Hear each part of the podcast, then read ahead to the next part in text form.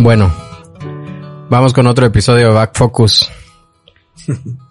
De estos episodios especiales que tenemos ahora. Ya se, ya van a dejar de ser, eh, Muy serios, dijiste vos. que fíjate que venían muchos fotógrafos nada más, pero empezamos a traer Mara del, del, del rollo exactamente y ha funcionado muy bien. Ah, bueno. Hoy nos acompaña el Duque. ¿Cómo estás, mano? Bien, bien, vos. Bien, bien. Aquí, súper, súper contentísimo. Eh, esperando con muchas ganas venirme a, bueno, mi primer podcast, porque es el primero que estoy haciendo. Yo quería, quería participar ya varios, en varios, pero fuiste el primero en invitarme, hermano, y muchas gracias. Oyeron, culeros. Ya te van a invitar a nosotros, vas a ver. Es- Es- es- esto es como, te tenés que hacer la, Voy a ir a exclusivos, papá. Eso sí te lo puedo decir. te tenés que echar la gira de, a- antes eran las, las famosas giras de medios para ustedes, ¿va? Sí, que todavía las hacen. Todavía, todavía no sé. No sé. Ahora hay gira de podcast. Hombre, buenísimo, mano. Son recursos que hay que aprovechar. Yo siento que todo lo tenemos a la mano ahora. Es una gran, es una gran ventaja la que tenemos y tenemos que sacarle el máximo. Uh, eso es válido, válido, válido. Pues sí, es que lo más chilero de este rollo es de que tienen, uno, libertad de expresión, vamos. De oro.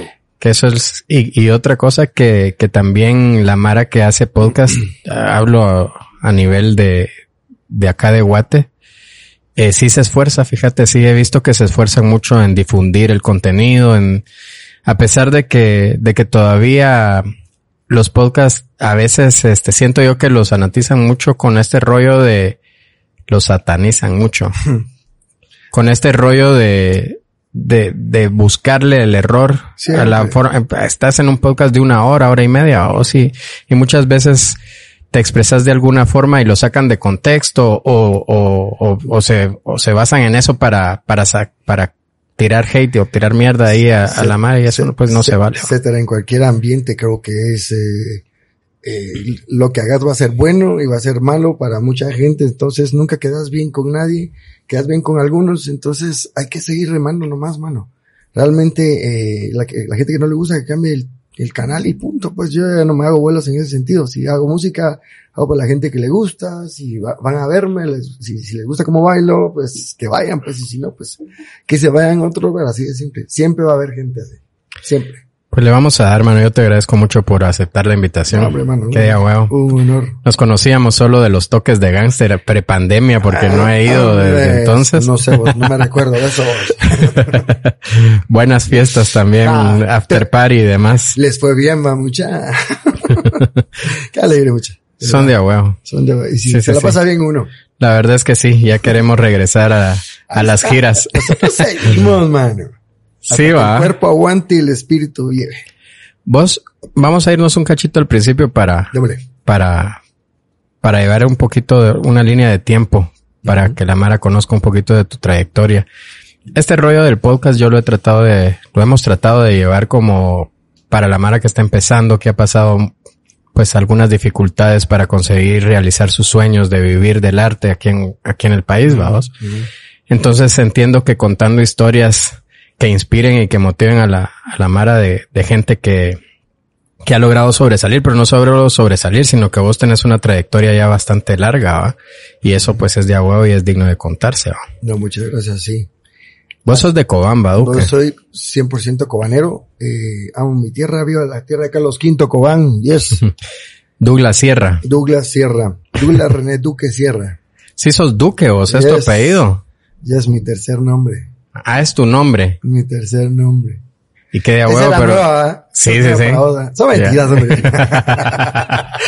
Te dije yo, puta, eso se me lo no, salté. hombre, a huevos que que bromear un poco, hombre, que mucha seriedad, hombre. ¿Y de dónde viene el, el, el, el apodo o el sobrenombre? mi como le mamá, mi mamá y sus babosadas, mano. Fíjate que vos que yo no me, de chiquito no me gustaba bañarme porque siempre me, me tuvieron el pelo largo. Ajá. Se me enredaba mucho y me jaloneaban el pelo cuando me bañaba.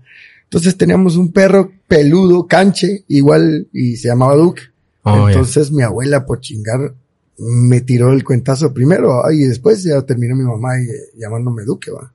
Entonces de ahí ya no me pude quitar esa miércoles dos. Entonces, al principio como que te cae como que gordo, porque sentís que te están atacando, te haciéndote bullying, pero me fui acostumbrando más a mi apodo que a mi nombre. Pero está de huevo porque te quedó nítido para el no sé, mano, no sé si me ilusiona, pero a mí me gusta.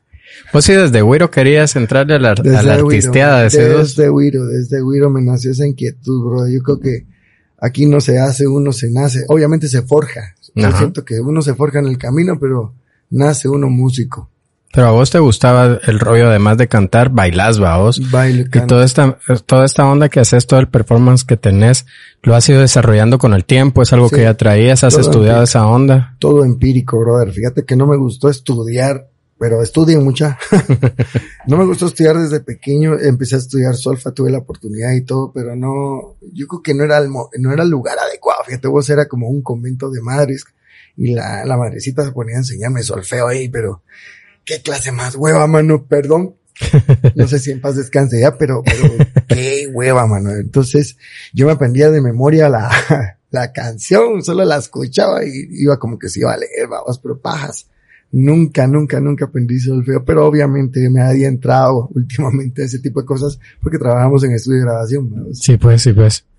Mucha mara es empírica, vamos. Somos. Y yo, yo siento que la, que la, que la mayoría de artistas acá en el país, eh, viene de esa forma, aunque han recibido algunos cursos y cosas así, pero... Claro, y pero, hagamos mucho, eh, más el camino donde vamos. Yo buscaba mucho información de la de mis ídolos, ¿verdad? Michael Jackson, eh, James Brown, eh, Prince. Para mí esos tres son, son los más grandes eh, dentro de mi influencia.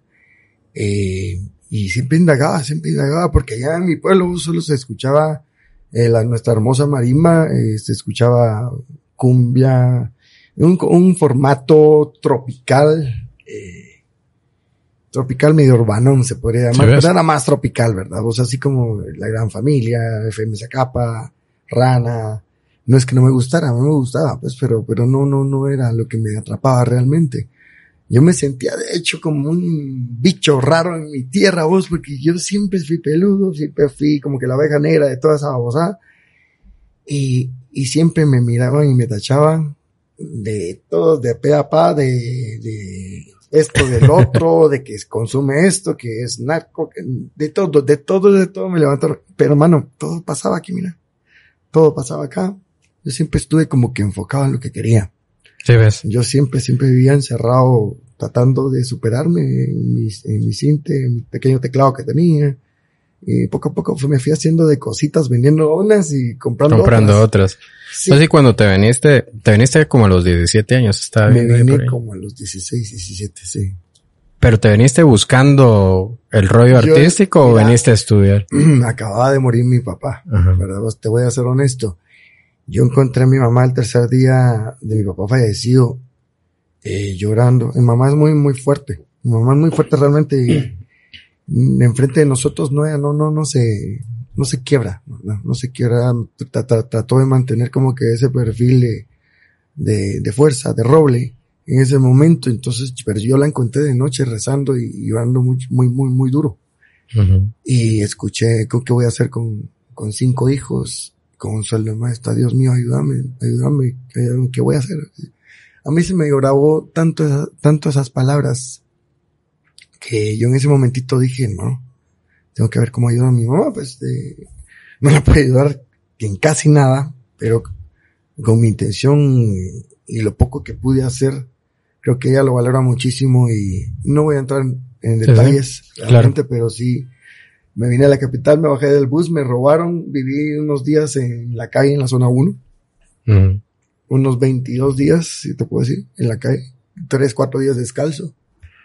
Eh, Duro, ¿ah? ¿eh? Son, pues, en ese momento lo, lo, lo, tomas así. Ahorita que lo pasas, decís, ah, y lo volvería a pasar mil veces. Porque siento que tiene más valor, tiene más colchón, tiene más esencia, tiene, tiene un porqué de, todo ese camino para poder estar acá. Administrar, claro. administrar lo que tenés, valorar lo que tenés y, y querer a los, a, a, los que están a tu alrededor realmente, los que están. ¿no? Y que creas raíces, ¿va? Claro. raíces muy profundas que hacen que no pierdas el piso cuando alcanzas no, algún éxito. Yo, yo, creo que cuando yo, yo no, no era muy, muy de religiones y todo, yo practico una religión que no voy a mencionar ahorita porque me está entrando realmente. Yo tuve mucho tiempo sin, sin religión. Yo nací en raíces católicas. eh, sin embargo, pues eh, no, me sentía cómodo ahí. No me sentía cómodo porque todo es...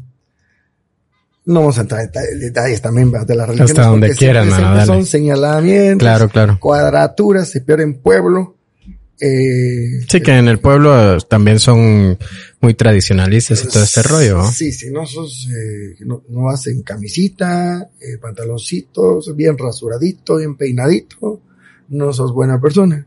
Entonces, entraba yo como que en conflicto con mi pueblo, ¿verdad? Entonces, pero bueno, en fin, me adentré a, a esta religión, eh, al judaísmo. No soy adentrado profundamente, pero estoy aprendiendo cada día más porque esto se va aprendiendo poco a poco. Me he sentido cómodo, lo que más me gusta es la ayuda a nuestro, a los demás. Eh, me gusta velar por los demás. No tengo hijos, pero, pero tengo vocación de ayuda. Tengo mucho eso. No sé por qué pienso en los demás primero antes que en mí. Tal vez por todo lo que, por todo lo que viviste. No tengo y como te digo, te, idea, pero lo agradezco. Sí, claro. Porque dicen que la, las mayores bendiciones vienen cuando das, vamos. Mano, yo no sé, pero hay muchos que lo dicen por decir y eso lo voy a mencionar. Eh.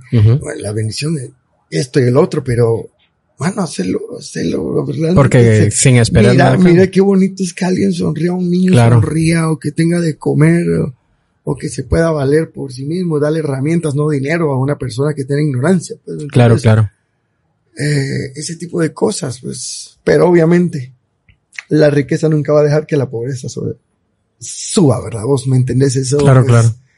Ya viene de jerarquías de ambición, si se puede llamar así.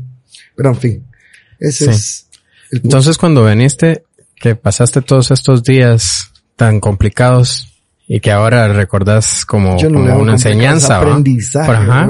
Ah, me tocó eh, vivirlo, creo yo. Claro, ahora yo te, acá en el podcast hemos comentado mucho las cosas que nosotros pasamos previo a dedicarme a la foto, a vos. y que son cosas duras en su momento, difíciles, pero que ahora son las, las cosas que me hacen sentirme más orgulloso de, de, de, nuestro trabajo y de lo que se consiga. Aunque sean pasos pequeños, uno los valora muchísimo. Sí, sí, sí, sí. Así como me dice mucha gente en mi carrera. Pero vos si hubieras tenido todos los recursos, yo los tenía con mi papá vivía, pero no los valoraba tal vez como los estoy valorando ahora, cuando yo me los gano. Y también me gustaba cuando no me... No cuando te los ganas, ¿no? Cuando me lo gano, pero ya no me gusta tenerlo. es bien, bien raro, la vida es bien rara. Pero cuando saliste de esos días, eh, ¿cuál fue el siguiente paso o acá en la capital? Universidad. Eso era, sí o sí, mis papás querían que yo estudiara en ingeniería industrial. Me adentré y toda la vaina. Eh, estamos vivan los ingenieros. eh, pero yo no, no soy ingeniero, ¿me entiendes? O sea, no, no, nunca me sentí, entonces dejé todo ahí y me dediqué realmente a lo que yo sabía hacer, porque todo me llevaba a la música. Yo trataba de trabajar en algo diferente, en posicionarme en diferente, con, diferentes grupos, pero todo me, se me cruzaba la música, la música, la música, la música. Entonces, lo que es es, y no se pregunta, diría por ahí Juan Gabriel Baos. pues sí. ¿Y cuál fue tu primera oportunidad ya en un, en, un grupo, en una banda? ¿O, o, o empezaste como, como solista? Yo empecé como solista en Cobán. En Cobán eh, tuve una oportunidad, la oportunidad de grabar con un señor en paz descanse, don Gilberto Zurita. Él era un, un director de radio allá y me dio chance. Era, de hecho, era el papá de mi compañero del colegio, a todos. Y me dice, mira, eh, mira, le digo a, mi cuate, vos, ¿será que tu papá no me ha chance de grabar ahí? Ah, está complicado, vos eso lo pajas, mi papá, no sé. Eh, hombre, hablemosle, hombre. Y total, que me dio el chance, vos, grabé dos tomas las dos canciones, o sea, una toma, una canción, una. ¿Qué género era vos? Urbano. Urbano. Siempre fue urbano, siempre fui urbano, no sé pop urbano, eh, pero un poquito más agresivo, ¿no? Sí, ves. A todas las huecas. ah, son mentiras, se valoran.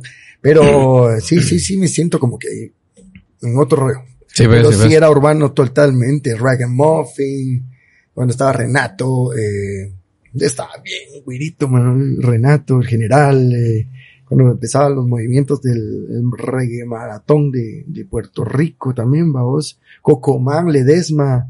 Lo no. Ah, sí, o sea, yo estaba a ver chill, payatito así, mi voz y ya escuchaba ese tipo de cosas. El Big Boy empezó a despertarme más. Vico sí. Gerardo estaba G, también. Gerardo también. Rico. Cabal. Suave. A la gran Buena esa canción. Hasta la fecha, man, buena, hasta buena. la Cuando fecha estaba. Sí, sí, sí. Hasta look así, te citaba así como house el chavo. La Sí, ya estaba cuadrado. ¿verdad? Tenía el abdomen también marcado hasta el queso. Yo lo tengo hasta, Así el, como vos, ¿no? hasta el sumo. ah, sí. No, ¿verdad? Está bien, está bien. Ya es parte de mi rutina, ¿no? No, no, ya no lo miro como... Yo siempre me he cuidado, así que no pueden decir que yo la agarré por moda muchas de esas ni estaba viendo Ni una- el pelo largo ni la barba, así que coma mierda todo. Estaba viendo una entrevista que te hicieron hace como ocho años o nueve. Que me A la puse a buscar Ya me imagino de Contenido. dónde, ya me imagino de dónde. y habla en es, yo, yo le, le, hoy la estábamos viendo con Melanie y le decía a la gran este cuate desde hace ocho o nueve años ya llevabas un régimen alimenticio. Sí. sí ¿Va? Sí, fíjate, todo el tiempo yo me autometí en ese régimen porque sentía que era muy importante en, mi carrera. Eh, empíricamente la agarré y, y, acerté, como que acerté en esa educación alimenticia que me metí como un buen hábito, no por... Obviamente, eh, cuando sos adolescente querés pues presumir todos los músculos que ni tenés, vos? Pero lo fui agarrando poco a poco como un buen hábito porque mi mamá, mi mamá tenía mucho, tiene mucho, muchas enfermedades de alimentación, de azúcar y toda la vaina, entonces dije, "Oh, me voy a anticipar a estas babosadas y, y me voy a, me voy a cuidar porque quiero vivir hasta los 100 y, ciento y la madre años, que le voy a dar lata al mundo, man. Qué bueno, man. Sí se puede, pues. Pero hay que, sí hay que cuidarse, vamos. Sí, Ahorita que, que pasó todo este rollo pandémico y demás, eh, hablaban mucho de eso, de la buena alimentación, del buen estado físico, ¿ah? y, Sí. y lo hace importante. Eh, creo que es una, una buena opción para llevar tu vida de una manera saludable, ¿ah? Claro, claro, claro. También el gimnasio eh, es buen. Yo lo volví un buen hábito, ¿verdad? Vos, una disciplina que se volvió un buen hábito, ya como que es parte de mi rutina diaria. No vivimos sin, somos todos los que estamos así bien metidos en eso que es el, el puma de. Ajá, ajá. Y yo, somos los que estamos así. Obviamente nos divertimos, nos echamos los drinks. De vez en cuando. De vez en cuando. Pero más de Vos vez nos- en cuando. Vos nos has visto más Pero- que de vez, y de vez en cuando. Pero eso te iba a decir, pero, pero, Pero- ya muy de vez Pero en yo cuando. no soy de irme a quitar al otro día la goma ni nada. Sí, puedes echarte me- los me- tragos ese me- día. Me pongo hasta la madre, hasta el quique y me voy a, a mi casa a tomar agua, a hidratarme, unos sueritos. Y al otro día no es normal, ¿verdad? Mi rutina normal. Pues sos bien tranquilo, vamos. No soy, no, no soy de salir tampoco. sí. ¿Por qué no? No, no.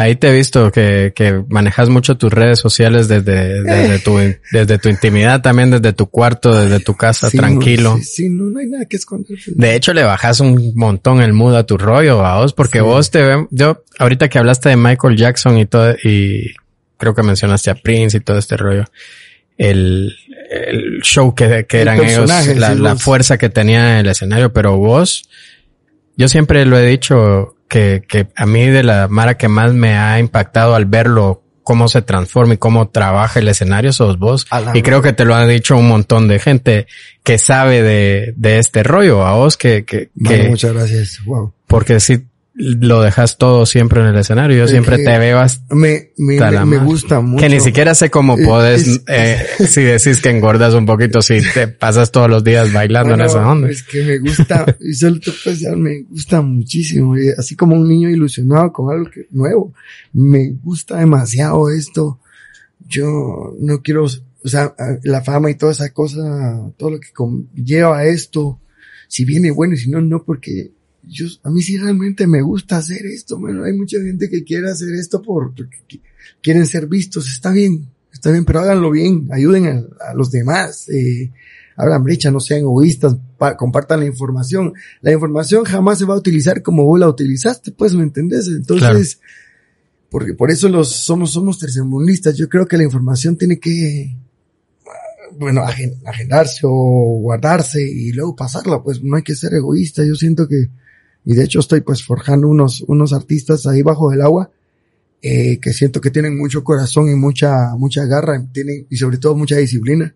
Ya, ya los van a conocer más adelante. Eh, no son los mejores artistas, pero tienen muchísimo más esencia que mucha gente que está en el medio. Y siento que eso puede prevalecer más y puede cambiar el entorno del, del movimiento artístico acá en Guatemala. Ojalá, ojalá que yo tenga razón en un futuro cuando esté en el hoyo, pero, pero no me voy a llevar la información, ¿me entiendes? ¿Vos si vos crees que uno, el éxito, uno de los tantos razones que, que han llevado a la música urbana a, tener éxito es esa colaboración, colaboración, unión que tienen entre ellos. Ese es el efecto reggaetón, le llaman hasta en el mercadeo, fíjate, yo también estudié en mercadotecnia, un cachito. Eh, ese es el efecto reggaetón, la unión, ellos se unen, ellos forman como que esas alianzas, eh, es como decir la asociación de camaroneros, la asociación de cantantes urbanos, y ellos empujan, ellos manejan un cierto estándar, ellos manejan esto, el otro. Yo te lo digo porque claro, claro. he conocido, he tenido la virtud y, la bendición de poder conocer a muchos personajes urbanos de Puerto Rico. En ellos mi gran amigo Víctor El Nazi. Eh, yo mantengo mucha comunicación, se viene también un, temita con él. Víctor El Nazi, eh, James Song de, de, Puerto Rico también. Eh, también está Ronnie Watts de Alquilados, eh, uh Mike Bahía. Con ellos tengo mucha relación ahorita. Por, por todo el rollo del COVID no hemos podido lanzar porque obviamente todo requiere de inversión. Si vas a dejar algo a medias, a medias se va a quedar, pues. Claro. Es igual cuando presentas tu trabajo a medias. ¿Qué vas a recibir apoyo? A medias. Así es. Entonces así va a ser todo el tiempo. Entonces prefiero esperar, ¿verdad? Pero, pero sí, ese efecto reggaetón deberíamos de, de a abrazarlo. Tenemos todo el ejemplo en las narices, mano, y no lo hacemos. Y que, y que de hecho en todos los gremios, vamos. O sea, O sea, nosotros desde nuestro, desde nuestro gremio en la fotografía, lo hemos hablado mucho también, vamos. Porque es difícil que, que en vez de hacer colaboraciones, en vez de, de apoyar y en vez de todo esto se, todo se vuelve una competencia muy, muy cruel y, hace que... Mucho recelo ahí. En vez de que crezca todo al mismo tiempo, cada quien quiere crecer por su lado y eso lo hace más, más complicado. Mucho más complicado, siento yo. Crece, pero, crecen pero una velocidad mínima. Y crece solo uno. uno. Exactamente. Y no deja pasar a los demás. Porque uno medio, que medio está grandecito ya no deja pasar a los demás. Y ese tipo de cosas, ese patrón se viene repitiendo de hace años ya. Cambiamos el hombre. Ya, ya, ya estuvo. Aquí hay mucho potencial, mucho potencial, pero hay que saberlo direccionar, hay que saberlo administrar. No solo porque tenés talento vas a tener éxito, papito, no. Aquí hay que rifársela. Y si quieres pasarte un, de primer grado a sexto, tampoco, papá. Aunque querrás, no vas a poder. Hay que ir paso a paso. Claro, y eso es un consejo sano que les digo. No es sarcasmo, sino que realmente hay que fomentar las bases para poder administrar lo que te viene, la grandeza que te viene y la bendición, papá. Claro. Y hay que disfrutar también el proceso a vos. Ah, sí, hombre. ¿Va? Yo me lo disfruto, mano. ¿Qué es lo, qué es lo, qué es lo que hace más bonito el camino? Cuando, cuando disfrutas el camino, eh, pues el éxito no se te hace tan inalcanzable porque vas cumpliendo como objetivos cortos o a mediano plazo que vas cumpliendo y eso te va motivando a seguir. Vos estaba tratando, estaba viendo hoy algunos clips de, tu carrera y todo esto y me topé con que estuviste en Herium, vos. Estuve en la gloriosa banda Herium, vos, por pura casualidad. Era amigo yo del guitarrista y, resulta que Pablo, pues, se salió de la banda y ellos tenían una gira ya vendida. Y como este cuate sabía de que yo eh, podía cantar un poco agudo, tengo la bendición de tener la voz andrógena, y un poquito aguda, entonces pues me dieron la oportunidad, me lo propusieron, pues dije, oh, yo, a mí me gusta aprender de todo tipo de género, pues, porque yo realmente rockero, me gusta el rock, pero no me considero rockero. Eh, ¿Quién era el guitarrista vos? Eh, Cheyemo le decía. Eh, el, el, que tenía. Guillermo Moreira. El que Los dos tenían pelo largo, pero el que tenía un poquito más corto el pelo. Oh, ya, ya. Ah, veníamos, vivíamos en un condominio y aparte de la universidad, pues nos íbamos a la U siempre. Pues pero esta banda, esta banda era también muy respaldada en la UBA. ¿ah? Bastante, mano. En ingeniería sí la amábamos.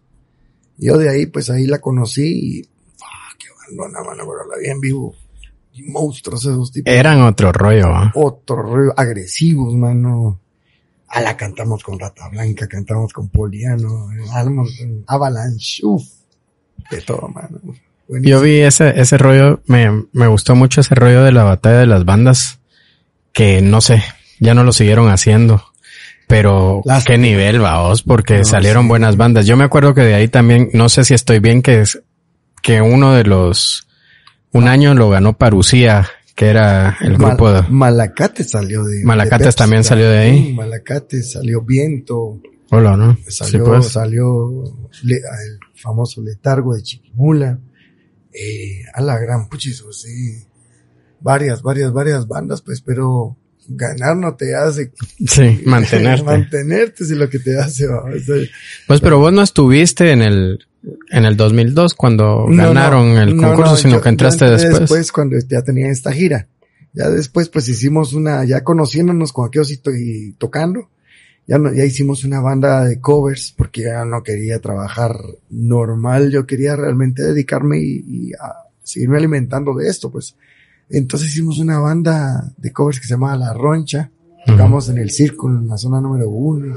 ¿Pero qué tocaban ahí vos? Y todo hasta, hasta Tex-Mex. Tocamos desde, porque dijimos, era medio gangster transformado en covers, ¿verdad? Entonces, perdón. Eh, y tocar de todo, traficar sonidos, de ahí empezó toda esa inquietud de traficar sonidos, cuando ya pusimos gangster a la agrupación. O sea que primero, porque traficando porque sonidos se llamaba el, eh, se, llamó después el primer. La roncha. Pero ya traficábamos sonidos así empezábamos pues. a joder. ¿Por qué, ¿Y por qué tocan? Traficábamos, decíamos nosotros, vamos, y, y ahí empezó el rollo. Y por eso le pusieron gangster. Pero eso está chilero porque... Traficando sonidos. Y que después al, sacar gangster, su primer disco se, se llamó así. Exactamente. Eso está... Bien curioso, bien bonito. Es, es conceptual realmente. Y aparte de la hermandad que traíamos, porque y hasta la fecha con gangster, y con los exintegrantes nos queremos muchísimo, bueno, seguimos. Sí, hay buen rollo. Siempre ha habido buena química, buen rollo, o sea, las cosas personales y los problemas ajenos a la banda nunca fueron impedimento para que siguiéramos hablando. Pues. Vos sí que esta banda Herium que tenía muchos seguidores, eh, también viendo los videos en YouTube para que para los que lo quieran ver ahí hay. Hay, una hay material pero no, hay unas obras maestras. pero también veo que hay muchos comentarios nuevos, o sea que hay gente que lo sigue y de hecho creo que estaban grabando un disco o, que se iban a reunir el año pasado o sí, ahora, sí, cabal, yo creo que el año pasado están grabando. Eh, yo ya no estoy como que no entero todo lo que están haciendo, pero sí medio me mantengo informado por Pablo. Claro. Que ese mero esconde casi todo, ¿verdad? Pero es, cada artista es respetable todo lo que hace, cómo lo mueve, cómo lo administra. Entonces, medio me cuenta y, y sí, sí, lo escuché en una entrevista que se iban a sacar un disco, ya lo escuché. Está de la gran puta, mano, buenísimo. Y que, y fue difícil la transición, vos, esa de, sobre todo por los seguidores y todo esto. ¿Crees que se los, se los perdonaron en ese entonces? En ese momento no, pero fue el público que nos apoyaba el que nos dio la espalda. Ajá. Eh, pero, y, pero los, los rockeros maduros no lo hicieron los, que estaban punteando, como arpía, como todos estos, de hecho nos aplaudieron porque realmente nos estábamos visualizando como, como en el crecimiento, pues, ¿me entendés? No, no solo adentrarnos y, que, y quedarnos en el rock, sino que desglosarnos y desarrollarnos como músicos. Entonces ellos nos lo aplaudieron y, y, más la gente nueva que nos iba conociendo y que ya nos conocía como La Roncha, que ya más comercial, esto sí nos gusta, esto sí, ya empezaba, era más multitud, era más y más y cada vez más y así se fue sumando más gente hasta que, mira, no, estamos en la cúspide, pero somos de los pocos, pocas agrupaciones que se lleva bien y que no logramos mantener. Que se mantenían. Y caros. Vos y cómo dieron el, el paso de este. Contame un poquito de si recordás cómo fue la transición esta, cómo lo decidieron y allá estar en, en Gangster, vamos, ¿qué, era la propuesta que buscaban en ese tiempo? Y yo, yo me dije una, dos días antes de esa, porque iba a salir esto de la batalla de las bandas de esas aguas, de las gaseosas. Y, de la Pepsi. Sí, mano, de esos. Ah, de ellos, mentira. Agradecidísimo, agradecidísimo. Muchas bases por ellos. Pero, eh, yo tenía la inquietud de, bueno, si vamos a tocar música comercial, ¿por qué no hacemos nuestra música? Y dije, bueno, y hagamos un proyecto nuevo. Y ahí empezó todo el rollo y se los fui a proponer al siguiente día. Démosle, dice. y ensayamos e hicimos la misma, la canción ese mismo día, le pusimos nombre, el concepto de Traficanos Unidos y el rapapapam y todo el pedo en un día. Más que todo un mediodía fue casi. Esta canción la hicieron para el, para el, Para el concurso, concurso. del siguiente día. del siguiente día. Sí. Oh, la gran. sí, mano. Para la audición. ¿Y qué vamos a poner? No hay nada. Entonces rompimos las camisas, unos con playera, lo que teníamos, mano, y nos prestamos cosas. Y un sombrerito, presté un sombrerito que ni me quedaba, parecía condón yo. A la puchina, pero, pero llevamos, llegamos con un concepto real, eh, concepto real, concepto que, que sabía a dónde iba a direccionarse, ¿me entendés? Yo creo que cuando alguien va a au- audicionar a algún lado tiene que tener en la cabeza y pensar como lo que quieren los productores, los de Claro. eso. ¿Qué quieren vender? ¿Qué quieren es ese rating? ¿Y qué quieren es este? mercadearse? Va, entonces hay que pensar de ese modo. Ese es un buen chivo que les estoy dando ahorita, mucha. Igual pasó esto con esto de la academia. Hay mucha gente con mucho talento, pero no va con un concepto eh, generalizado, ¿me entendés? Pueden cantar muy bien, pero no hay nada, ¿me entiendes? No hay esencia tampoco.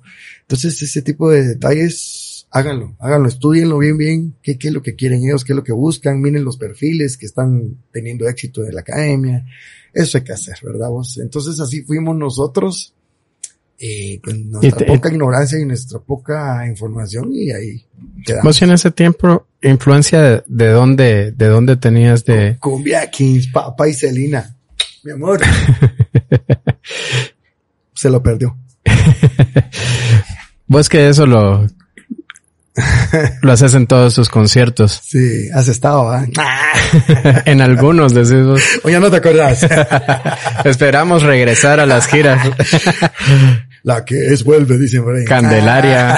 Hace falta. Ya Retro. le, sí, mano, qué bueno. ¿Verdad? lugares. Pero ya hay, hay nuevos, hay nuevos. Y donde nos llamen, pues vamos a hacer parranda siempre. Bienvenido siempre. Sí, sí, sí.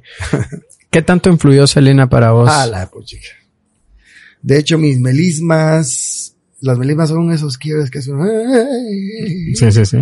este tipo de cositas, eh, el- el- el- la interpretación, cómo, cómo sentía la música, eso me adentró más a conocer, porque yo sabía, tenía bases de lo gringo, era James Brown, eh, Michael Jackson y etcétera, etcétera, pero me faltaba también una esencia latina y, y la encontré con Selena, fíjate, y por eso fue que, por eso es que yo la honro siempre y aparte de eso, a muchos, muchos, muchos músicos de todo el mundo aún nos sigue dando de comer la música de Selena tocando sus covers.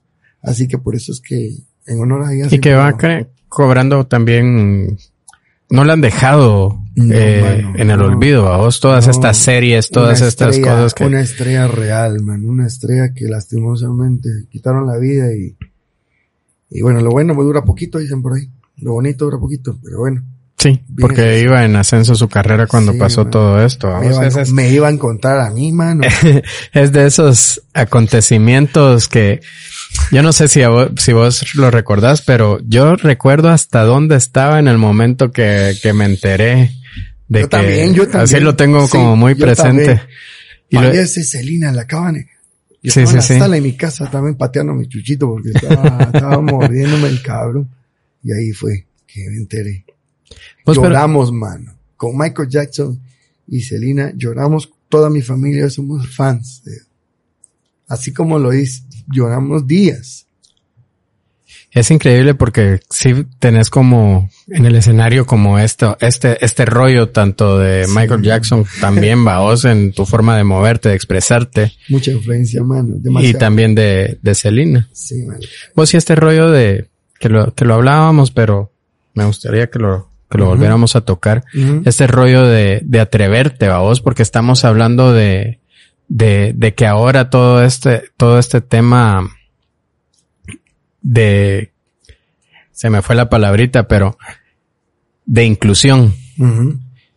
Ahora pues todos tenemos que aprender los que no lo traemos de, de cuna, vamos, aprender a que todos somos, entender que todos somos iguales, que, Claro. que no hay diferencias Claro. y que nos debemos de respetar como personas. Claro. Pero cuando vos te animaste eran otros tiempos, vamos, estamos hablando de hace qué, Era 15 más, años, era no más, sé. Era más cuadrado todo, sí, casi 15 más, vez.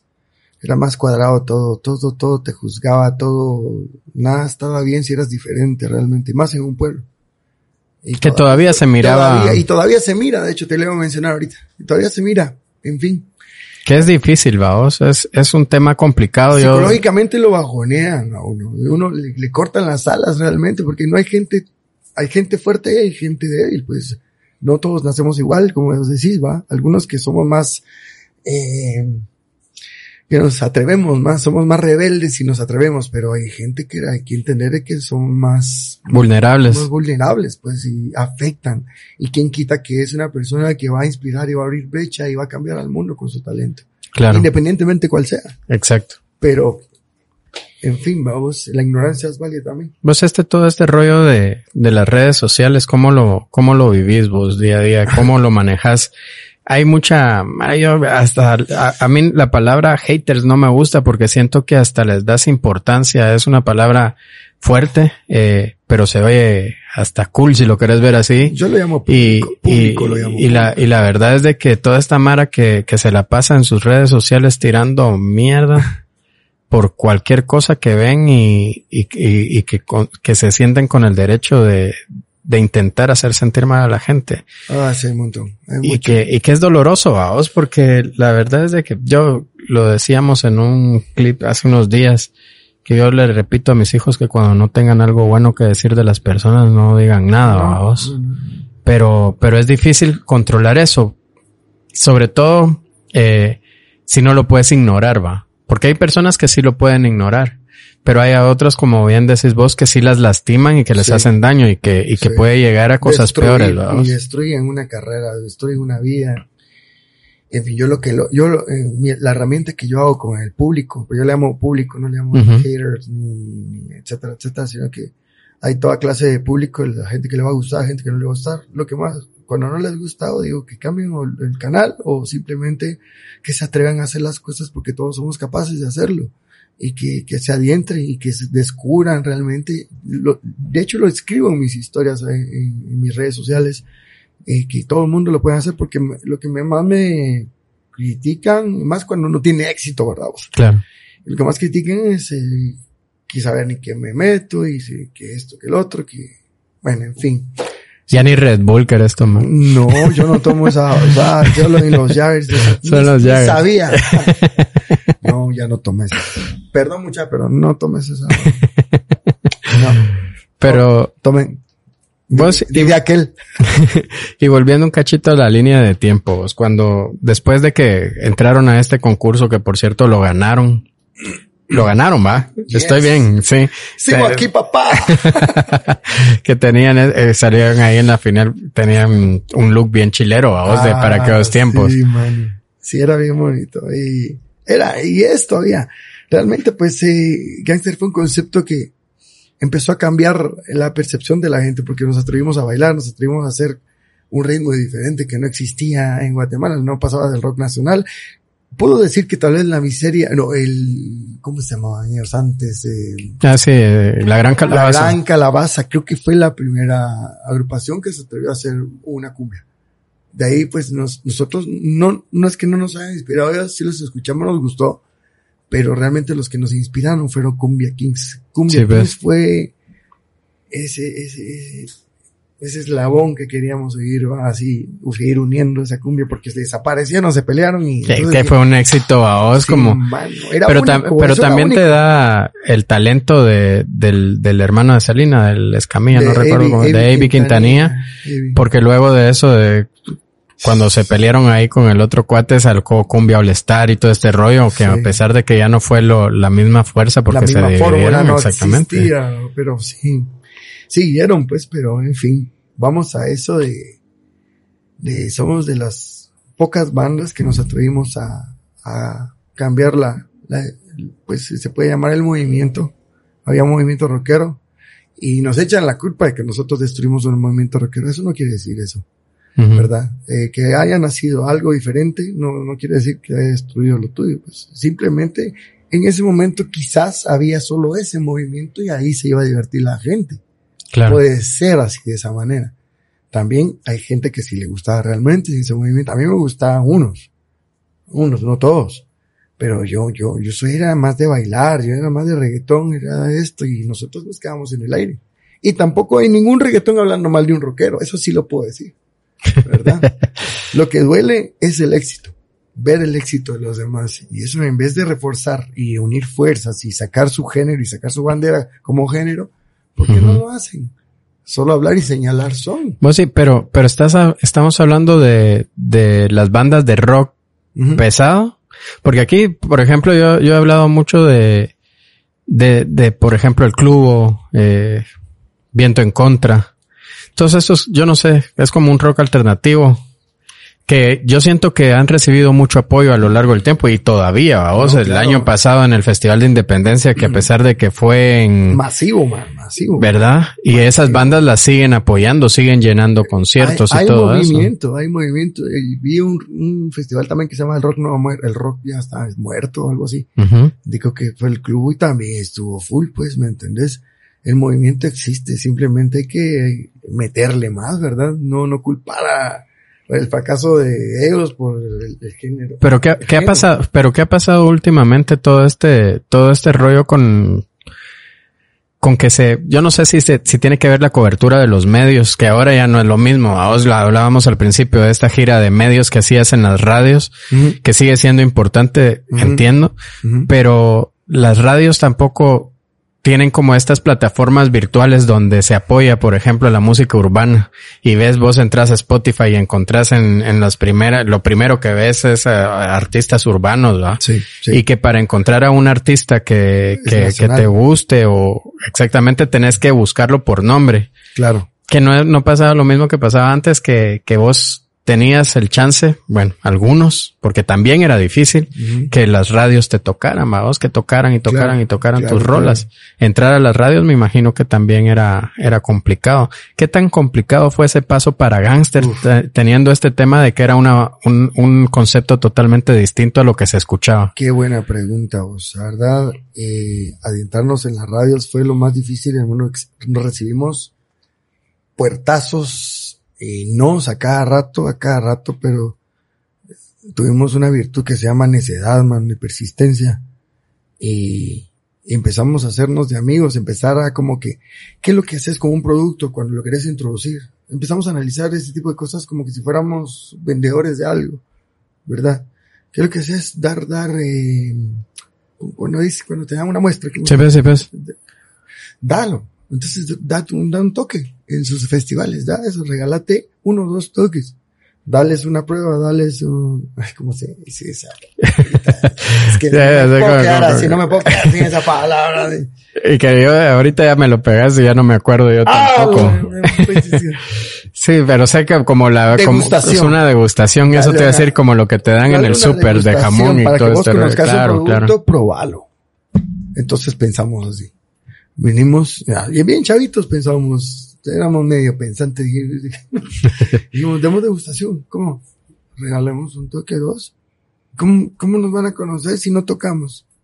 Pues, probemos lo que, no, ya lo tenemos, dijimos, entonces insistimos en varios, muchos no, muchos no, hasta que se llegó. Tropical. Tropical. y en Tropicalia era, y es, creo, y todavía es en el interior, es fuerte. Si entras en el interior, en Guatemala es inmediato que entras, ¿verdad? Así era en ese entonces. Entonces se pegó, primero empezamos a sonar la cumbia, de, traficando sonidos y toda la vaina. Las más alegres como base calor, pero no daban bola, pues, no daban bola. Eh, y empezaron ya con programación de dos veces por semana la de, la de hace calor. Ya, puchica, ya vamos mucha. Y después nos volvieron a llamar a tocar en otro festival, pero no tenemos presupuesto. vamos, ya nos están poniendo. Ya, empezábamos a meternos y cuando tuvimos esa gira con, con Pepsi, una, tuvimos una gira con Pepsi de, de cinco fechas en el país, por barrios, Puerto San José y no sé dónde jodido más. Y casualmente estaba Rabanes. Logramos amarrar esa, esa gira. Abriéndole rabanes o compartiendo. Abriéndole rabanes, sí. Nosotros, pues, rabanes. Yo, de hecho, es, la rock, Latin rock banda, me, me gusta. No así que excitado al otro, ¿va? pero si era, los escuchas en la radio y en tu pueblo más y... Pues sí, es que también antes estaba ese rollo, ahora ya lo has de sentir como muy cercano, exactamente, antes no era tan fácil. No, yo, yo siento todavía esa emoción, vos, pero de los artistas que realmente me, me, me, me apasiona, me gusta. Claro, pero ahora el, rollo, porque vos también ya sos pues famoso, conocido. Pues no sé, pero... pero... pero, me refiero a que antes no habían, por ejemplo, estas las redes sociales te vuelven, humanizan más al artista y lo vuelven más cercano. Ajá. ¿Me entendés? Eso no lo teníamos antes. No. Entonces todo era como que muy fantasioso de imaginarte la vida del inalcanzable. inalcanzable. Exactamente. El inalcanzable era top ahí en ese momento. Entonces, vamos a estar con Rabán y puta. Pero, y nos preparamos show y hicimos, compramos ropa que ni pisto teníamos. es la verdad, mano, es la verdad y sabes que es cierto, Dios. y, pero íbamos bien, así, con todos con chapulines, era lo más barato. Unos de paque, estaba unos, de moda. Unos de paque, estaba de moda. Unos logramos comprar un pantaloncito de Sara y toda la vaina. Y, y bueno, nos fuimos ahí, todos escurridos los compas. Pero íbamos con esa emoción de dar todo. Y cuando nos subíamos, eh, había mucha magia, puedo decirlo y atreverme a decir que había mucha magia real, vamos. Eh, nosotros seis somos, me atrevo a decir también eso, somos un monstruo juntos, ¿me entendés? Y, y eso lo percibieron los rabanes porque el primer, desde el primer concierto, desde la segunda rola, se salieron ellos a vernos de su camerino. Entonces ellos se quedaron ahí y se quedaron en todo el show. ¿No sé eso cuándo fue? Más o menos. Madre mía. Cuando estaban empezando. Oh, chica, sí. Pero porque fue la gira de Pepsi. Fue como en el 2010. Oh, sí, pues dos, tres años después del, de la batalla de las ah, por ahí. O sea que todavía estaban bien güiros. Sí, sí. después de haber cantado con Black Eyed Peas también. Sí, que también. cantamos con Black Eyed Peas, no le abrimos, cantamos. Yo le di dos besos a Fergie. ¿Cómo, es, cómo, cómo, es, ¿Cómo estuvo esa experiencia? Uf, le encantó. ¿Y cómo les llegó ese rollo? Le encantó a ella, Mujer fina, esto quiere. Mentira, mano, no, no, más. no fue bonita, fue bonita. Ahorita que la estás eh, tocando me volví a emocionar porque fueron como 10 audiciones para poder cantar con los Black Eyed Peas, mano. Y a la que chingadera, un chale, digo. Ahora tienen que grabarlo así. Es que no creen que son sus voces. Es que ahora tienen este el otro. Pero fue en un concierto acá en... Aquí en, el antiguo mundo, eh. Ah, ya. Fíjate, en el 2007 fue eso. Sí, pues, a, sí, pues. finales, a finales del año 2007. Venía Black Eyed Peas y, y casualmente estábamos con Pepsi, habíamos ganado con Pepsi, entonces seguíamos con un contrato de Pepsi. Sí, pues, sí, pues, sí, pues. Entonces nos dijeron que le, le íbamos a abrir primero que abrirles era un buen paso. Esa mano Black Eyed Peas, brother. Claro. ahora este pueblerino, este, este, decía, what the fuck, decía.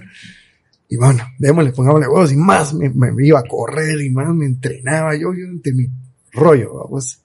Y cuando llegó el momento, no, muchachos, dice que van a cantar una canción con usted. Hola. ¡Puta! verga, mano. Dije, en serio, esto, así como estoy ahorita, no esto porque tengo suerte, me ericé, no, me sigo erizándome, pero me encanta esto. Vamos a cantar, sí, van a cantar la de More. They want, they want, they want, they want, you got, you got, you got, you got. Everybody shake it out, no sé qué jodido, o sea. yo no sabía ni qué decía, mano, la verdad. Yo solo me la aprendí de memoria. Es la verdad, mucho no hablar pajas. Yo medio hablo inglés, pero no, no. en fin, ¿verdad? estaban los ensayos, grabamos como ocho veces esa babosada y nos hicieron hacer videoclip que no se vio en ningún lado porque nos hicieron firmar que ese material les pertenecía a ellos por audición. Y esos te hacen firmar cada babosada que haces con su música. Sí, ves. Todo, todo firmado y cada uno con DPI y toda la vaina.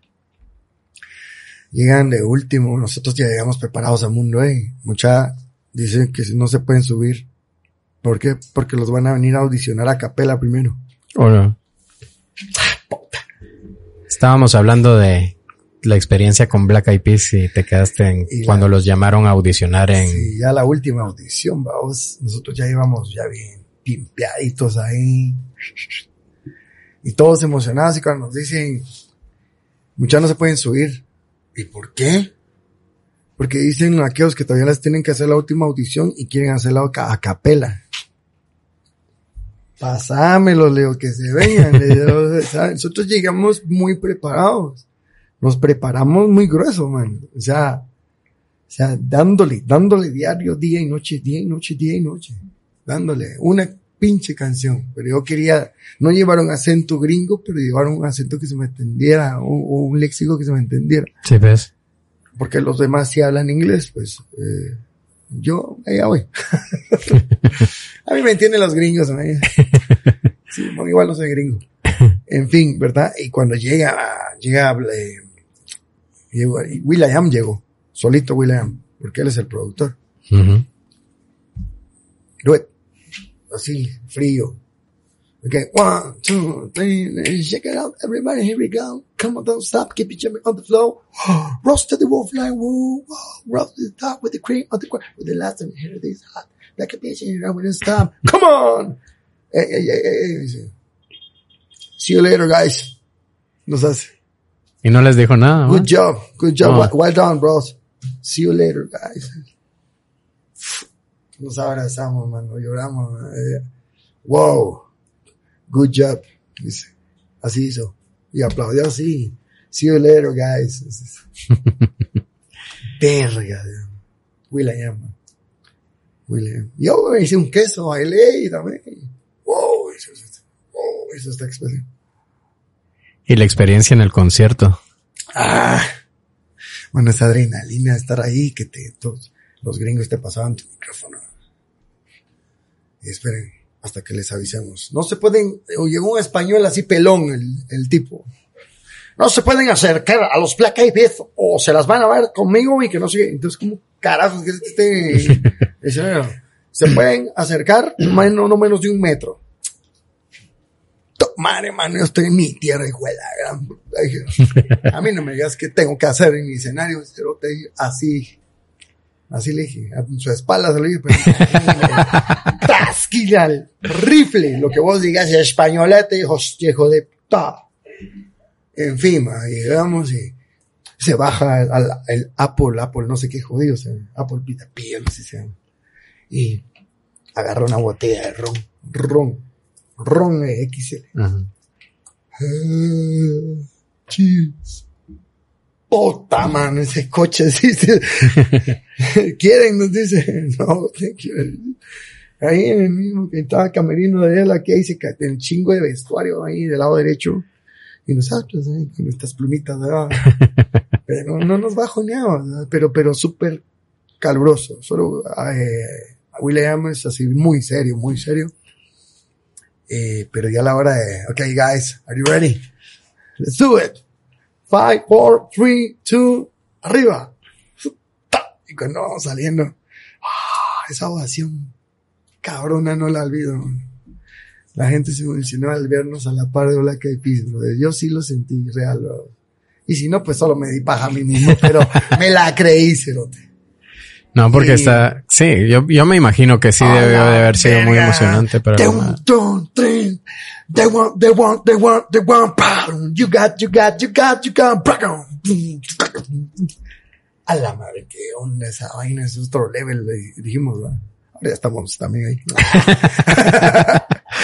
eh, no, pero sí, sí, son artistas que admiras, ¿verdad? Y sobre todo eh, enamorado de la feria. Y cuando me acuerdo del españolete cabrón ese, con más ganas cuando terminamos la canción, Feri estaba comiéndose un dorito atrás del tecladista y me fui directamente y le agarré la... y si me voy al bote, que sea dos veces, le digo, ¡Oh! oh my God, y el papá dice, oh", se queda así, oh", se queda aquí, oh my God, dice la, la era un taponcito así, pero igual me merece, va, que dije, a ver, las manos tenía que conocer un chapín. Mínimo. Ay, ese buen recuerdo, digo, estoy seguro que me recuerda. Qué día huevo, qué bonita experiencia. sí, bueno.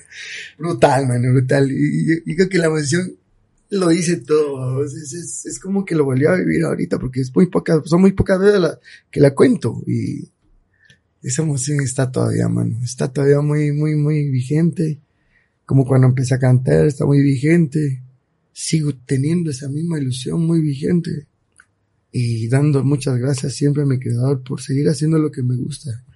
¿Todavía disfrutas eso? ¿Todavía te pones nervioso? ¿Todavía? Igual, la misma miércoles, Es, haya gente no haya gente, yo me hago un queso.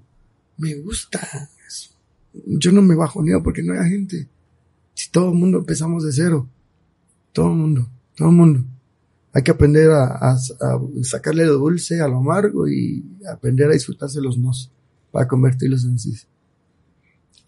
Vos, el sacar un disco en aquellas épocas también era difícil, ¿no? Ala, o sea, ese es otro, ese es un buen detalle que estás diciendo. Porque, pues ahora, no digo que cualquiera lo pueda grabar, pero también es, exactamente, antes tenías que tener el respaldo de, de una casa, de una productora, no sé, ¿va?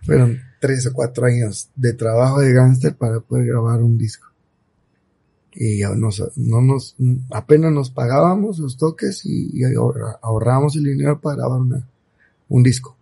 Ustedes lo... Nosotros lo financiamos. El primer disco. Pues, pero antes, ¿cómo funcionaba eso? no, no, sé si en este, en estos tiempos, bueno, obviamente los tiempos de Didek y todo este rollo se quedaron muy atrás, donde, donde amarraban. Yo ya no los conocí. Exactamente, donde amarraban prácticamente los, a los artistas, vamos, y que después cuando la pegaban fuera, pues no podían. Sí. Pues yo.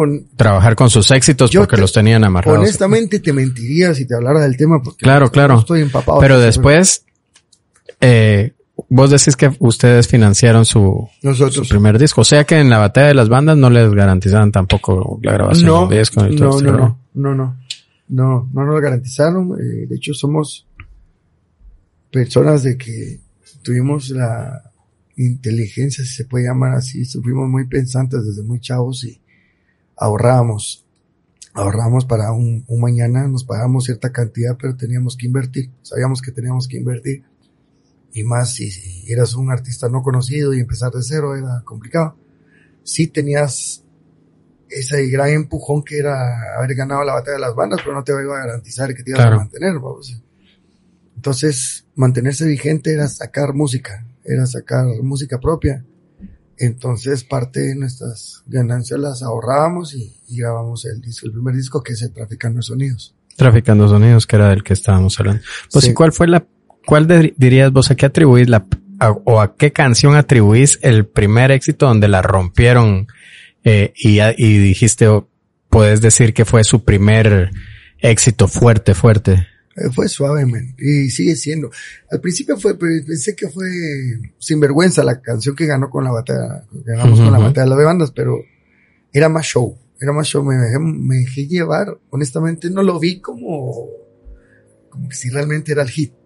Yo lo, yo me emocioné, yo me abracé de él porque se nos hizo ganar. Pero realmente no era el hit. El hit real ha sido suave y sigue siendo suave y no lo han podido superar. Ni nosotros.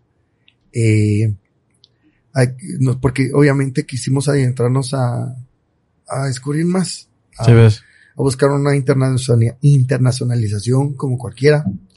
Eh, ya íbamos, ya íbamos avanzando, pero se, se nos cayó un, un contrato que nos hizo endeudarnos. En fin, pasaron muchas cosas, pero tampoco puedo poner excusas de que no seguimos vigentes. Aquí seguimos, seguimos trabajando por eso.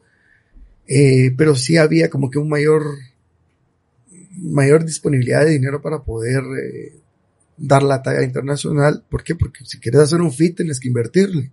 Claro. Eh, tienes que invertirle en la promoción, tienes que invertirle en mercadeo, tienes que eh, a veces pagarle a los artistas eh, internacionales. No fue nuestro caso, no fue, pero sí hay fits que si se cobran, eh, pagar a veces canciones que a nuestro gusto, a nuestro pensar en ese momento pensamos que nos iban a internacionalizar. Obviamente estábamos adentrarnos en un lugar donde desconocíamos, pero si no lo hacíamos, nadie nos lo iba a decir. ¿Con quién grabaron la, primera colaboración, vos?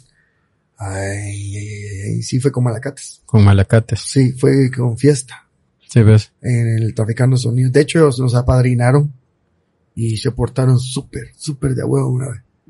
Ellos son nuestros hermanos mayores, nuestros, nuestros eh, padrinos, si se puede llamar así. Ellos fueron los que nos dieron la patada y nunca, nunca fueron egoístas, mano. Que también era una bandona malacatela. Siguen siendo la mejor banda de Guatemala y, y no son nada egoístas, mano. Son unas, son unos ángeles de nuestra vida, en nuestra carrera. Vos mencionabas a Rabanes hace, hace, hace, hace unos momentos, vamos. ¿Qué significó para vos poder grabar con, con ellos y cómo les llegó esa oportunidad? Hicimos, fíjate vos, que una gira, como te recuerdo que estábamos con Pepsi, ¿verdad? Entonces se nos dio la oportunidad de, de, hacer una gira de cinco fechas a nivel nacional. Puerto Barrios, Cobán, y Puerto San José, si no me estoy, Mazatenango, y no recuerdo la otra. Ah, yo creo que San Marcos. Uh -huh. San Marcos. Y el primer concierto, desde el primer concierto, ah, no, fue Chiquimula, bueno, Chiquimula, fíjate. Ese concierto de Chiquimula fue, de hecho, donde ellos se salieron a, a vernos después de la segunda o tercera canción, no me recuerdo porque estaba muy emocionado. Y se salieron a vernos y se quedaron todo el show viéndonos. Entonces, eh, nos emocionamos mucho porque sí, nos, todos los conciertos, todos, todos chiquitos y grandes nos preparamos. Nos preparamos de claro, alguna claro. u otra manera. Para no estar como que bateando ahí dentro del escenario. Conocernos era lo mejor. Y ya cuando bajamos, ¿verdad? Vos? Yo me fui a zampar al, al camerino de aquellos porque aquí nosotros, a nosotros nos limitaban lo, lo, las cosas, ¿verdad? El catering. Sí, nos ponían unas agüitas. No sé por qué sigue pasando eso, aún firmados con las casas, te tratan, te tratan con minoría, de menor trato. A, la, a, la, a las bandas nacionales cuando le Sí, abren a un Sí, bueno, extranjero. siento, siento que eso es muy desconsiderado. Eso, hablando de eso, no lo hagan, no lo hagan porque todos vamos a dejar el corazón. Al menos los que Claro. nos esforzamos, sí. Y nos sentíamos así con hambre y todo y yo me fui a meter a mi manzana. Honestamente eso fue. Así fue. Pero no me la robé porque me la regalaron. Me terminaron regalando y estaba el pipón. A tomala, agarrala. Disculpa, vos tengo hambre, mano. Le digo, no, no, no, nosotros ni vamos a comerlo. Imagínense, ni se comen ni se lo toman. Una manzana. En fin. Y cuando fui a mi camerino, encuentro a Pablo hablando con, con Emilio, el cantante, él se fue a meter Ujú. ahí. Y estaba hablando, hey, ven, hey, qué, qué tipo, que es esto, el otro, el otro, que, que el otro, que no le entendía ni mierda, que hermano, yo más de la emoción, y, ay, que, que, que, que, sopa, y que no, que, que yo emocionado, pero no sabía ni qué decir, porque no Simón le decía yo, no, yo, un temita conjunto, así que, no. pero de él nació, eso, eso, solo eso le entendí, que hiciéramos un tema juntos. No dormimos, nos pusimos bien la baby ese día, estábamos felices. Que una banda internacional venga a pedirte un feat. Claro, claro. Dios mío, estaban empezando a pasar cosas que me empezaba a dar cuenta que, que, que estaba cambiando todo el entorno y que y mi vida estaba cambiando y estaba creciendo mi carrera. ¿no? Entonces, nuestra carrera. Claro. Y, y ahí nació, mano. Y, bueno, cuando hicimos, nos encerramos con Pablo, porque Pablo en ese entonces y yo éramos los que componíamos. Y fuimos, me fui a la casa de Pablo, me recuerdo, con- un condominio ahí en la Soda 12. Y él dice, pues, ¿qué vamos a hacer? Miramos qué jodidos hay de moda, le digo, siempre buscamos que se referencia. Desde entonces estaba la, la rola esta danza kuduro. Ujú. Danza kuduro. Era de Don Omar, Don Omar. y como un brasileño. A mano arriba, cintura, media vuelta. Dijimos algo así, mano, si eso está de moda, no hay que ser tontos para ver el chivo, le digo. O sea, pues, digo, oh, sí está de a huevo, pero, pero ¿qué? Empezamos a pensar, y si lo empiezas diferente con una guitarra, le digo, porque yo llevé mi guitarrita, ¿la? y con esa grabé también. Sí, tiene un círculo cuadrado, le digo, eso es comercial. Porque los, los, cuando estábamos en genio le llamamos círculo cuadrados comercial, punto. Entonces les decía, hagamos un círculo comercial de esto. De sí, creo que es.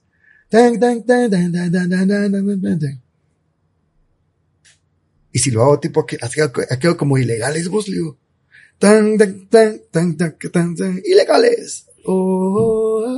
¿Te acuerdas de eso? Sí, sí. Donde vino le convino. Sí, lo recuerdo. Entonces yo le hice mismo. Y ahí nació el riff, vamos. Ahí nació el riff. Es mío. y ahí empezamos a escribir. Pablo ya tenía un pedazo de idea de canción, pero él no recordaba cuál le estaba mencionando tenía esa parte de como quisiera que tuvieras siempre conmigo en la junta al mar y las palmeras con otro otro ya me voy para Candelaria ahorita. Vámonos vámonos. Con, con, otra línea ya viste que no necesitas de eso. Ah, aquí hay entretenimiento papá en, todas, en todo aspecto. En fin pues eh, total que él ya tenía le digo yo empezamos a hacer todo y salió el corito y todo. Y de hecho la gente piensa que Rabanes hizo la canción. Sí. Nosotros produjimos e hicimos la canción. Él ya vino a poner la última guinda porque no lo vamos a negar, vino a poner la, el veneno esa miércoles. Entonces, nomás le enviamos la propuesta. A los 15 minutos ya les escribo. Yo grabo, viajo la otra semana. No dijo ni sí, ni cambiamos esto, nada. Me parece muy bien. Está tremendo, tremendo tema. Muy bien. Bueno, ahí no va. Vamos, vocero Porque no teníamos estudio de grabación, vamos, no teníamos ni, recursos. rascándonos por ahí, mano. y cuando. Ah, en el Gordo Stramble, donde grabamos Traficando Sonidos. ¿eh? Saludos a Jorgito. Gracias por toda tu paciencia y tus enseñanzas, vos. Y, y dijo que sí, encantado, que no sé. Entonces, vamos a grabar en audio track, le dijimos a Emilio. No, no, no, donde, sea, donde sea, no importa. Es bien, bien fresco. Ese tipo graba donde sea. Eso sí es bien así. Oh, no, no, no, eso no, yo quiero una sala nomás. Eh, agua, ya, ahí está. No me moleste. Es un poquito así. Así, vas a tomar, le decía. Porque yo soy bien chapinón, mucho, así. Y cuando me hablaba, ah, pues cerote, no te entiendo, mano. Y, ah, y me pegaba así. No me pegué, cerote. Le digo, unos grandes vergazos que hace ser gran cerotongos.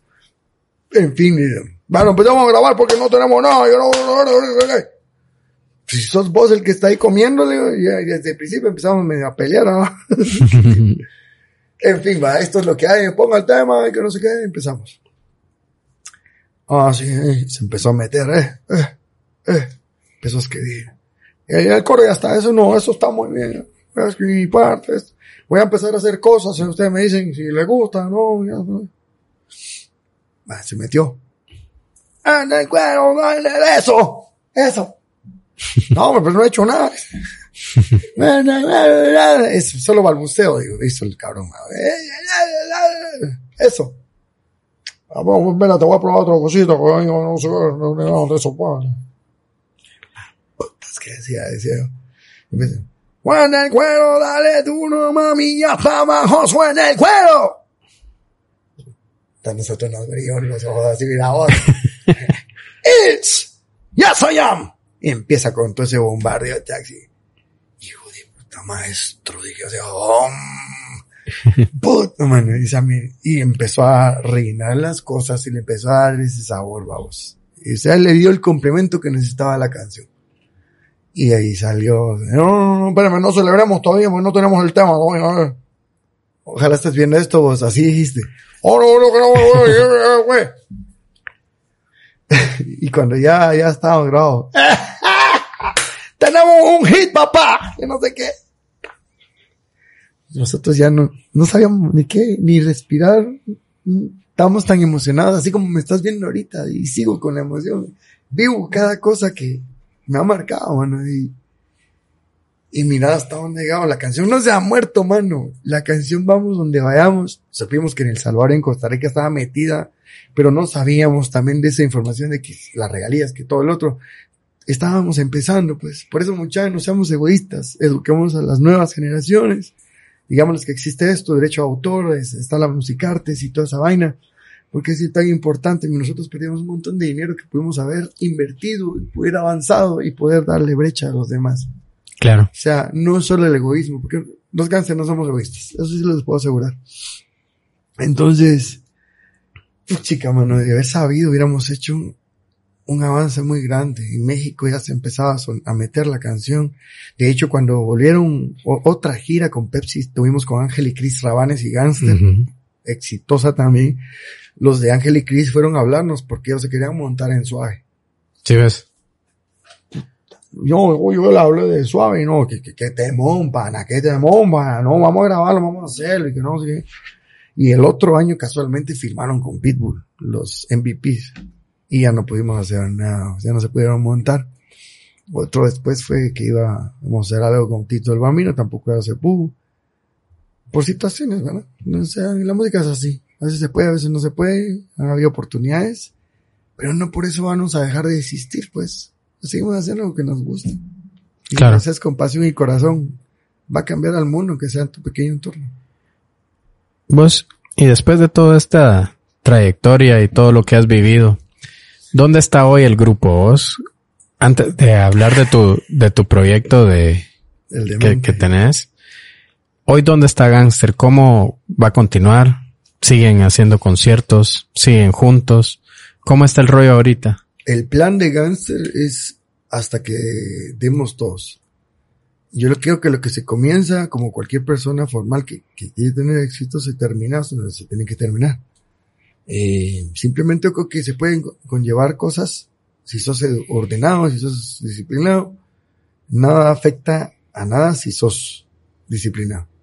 Eh, gangster, de qué ratos pues todos tenemos diferentes facetas que ahora pues con las redes sociales ya se van enterando un poquitito más todos, pero siempre hemos tenido diferentes facetas. Por ejemplo, yo, pues yo hago música, yo hago producción también, pero a baja escala, no como ustedes hago, pero para, le trabajo para gente europea y a veces gringa.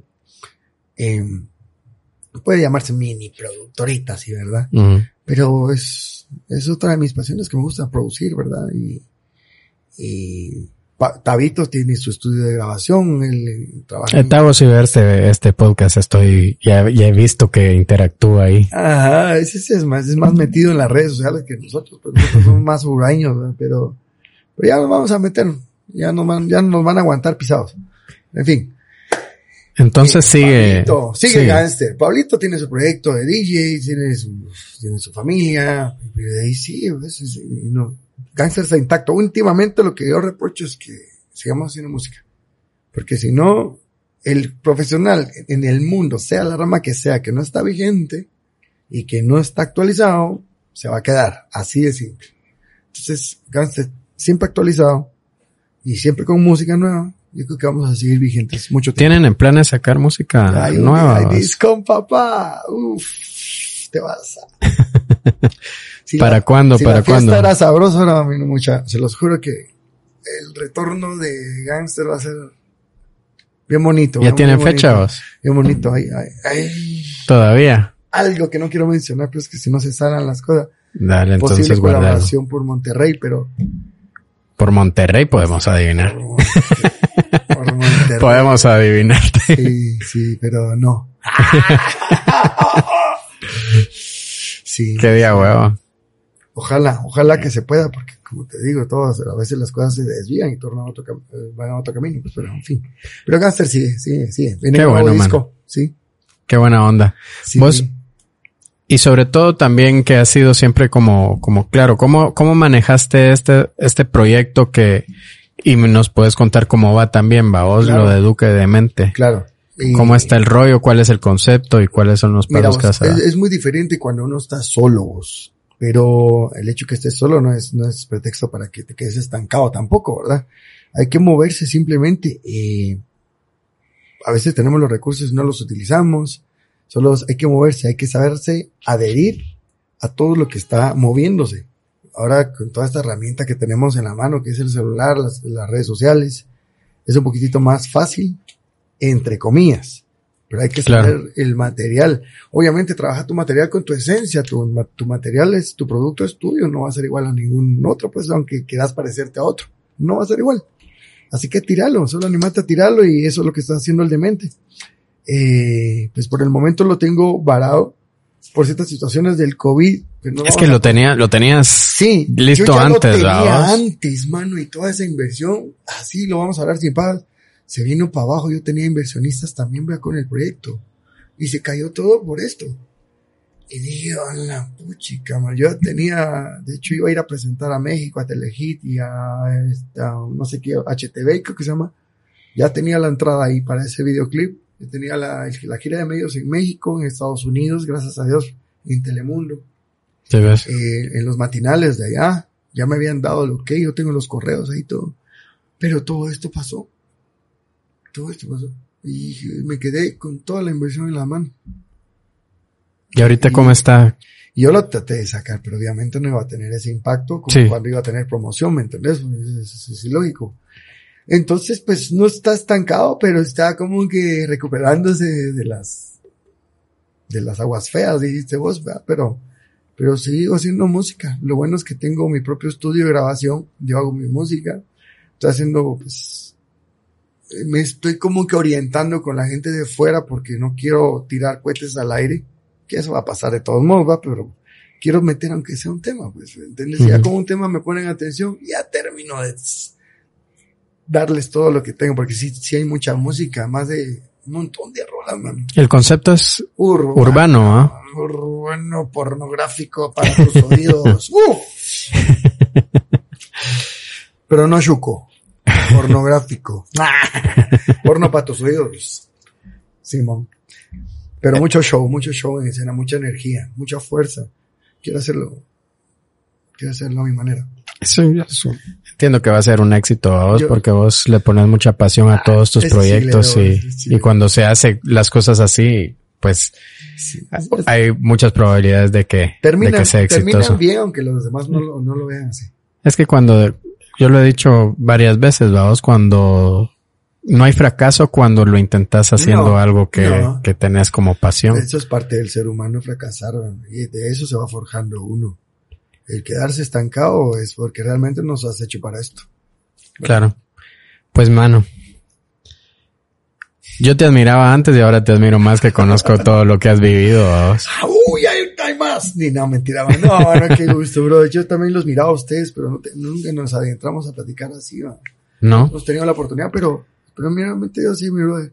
Porque buenas personas se tienen que unir. Buenas personas eh, que quieren, que quieren sacar lo, lo mejor de, de uno. Eso es, es bonito, mano. Contá conmigo para lo que sea, realmente. y Buena onda. Hasta para los guareques. Ya estamos regresando a las canchas. Pero ahora vamos a beber, no Sí. vamos a embriagarnos. Vamos a beber y a comer. Buenas fiestas, buenas fiestas. Y yo, pues, este, te decía cuando empezamos, siempre trato de poner en contexto al invitado diciéndole cuál es el objetivo de esto que hacemos con mucho cariño y que está dedicado a todos esos soñadores que como, como nosotros, eh, buscamos siempre un empujoncito, una palmadita en la espalda para saber que las cosas con mucho esfuerzo y pasión se pueden lograr. Sí, mano, sí, sí. Y la verdad es de que me dejaste sorprendido porque qué bonita historia, qué buena vida y, y te felicito por todos los éxitos que has No, conseguido. Muchas gracias, men. De verdad, valoro muchísimo. Es, a veces descoserse es bonito. Yo quería un podcast así. Qué bueno. Y fue el primero. Ya te van a llegar otras invitaciones, pero ¡No! yo espero que Mentira, mucha, mentira. no. mientras se hable de arte, mano, que, ha- que hayan más Sí. espacios para hablar del talento de Guatemala, que hayan mil podcasts y que, y que, sí. y que se divulgue que, que en Guatemala hay mucho talento y muchas buenas personas con mucho ánimo de salir adelante. ¿no? Y sin egoísmo real, mucha. Claro. O sea, quitémonos de eso. Porque si quitémonos de eso, eso no funciona hombre. No sirve aquí. En ningún lado. No. ¿Cómo te la pasaste, mano? Mano, muy bien. Bien, bolo. no, hombre, súper bien, mucha. Ahorita me tengo que ir al gimnasio. Listo, man. Muchas gracias a todos por ver esta onda, mucha. Saben que es para ustedes y que mientras lo sigan viendo, nosotros le vamos a seguir echando las ganitas Brutal, aquí. mucha, brutal. Apoyémoslo, apoyémoslo, por favor. Brutal. Muchas gracias a todos por ver. Esto fue Back Focus. Listo.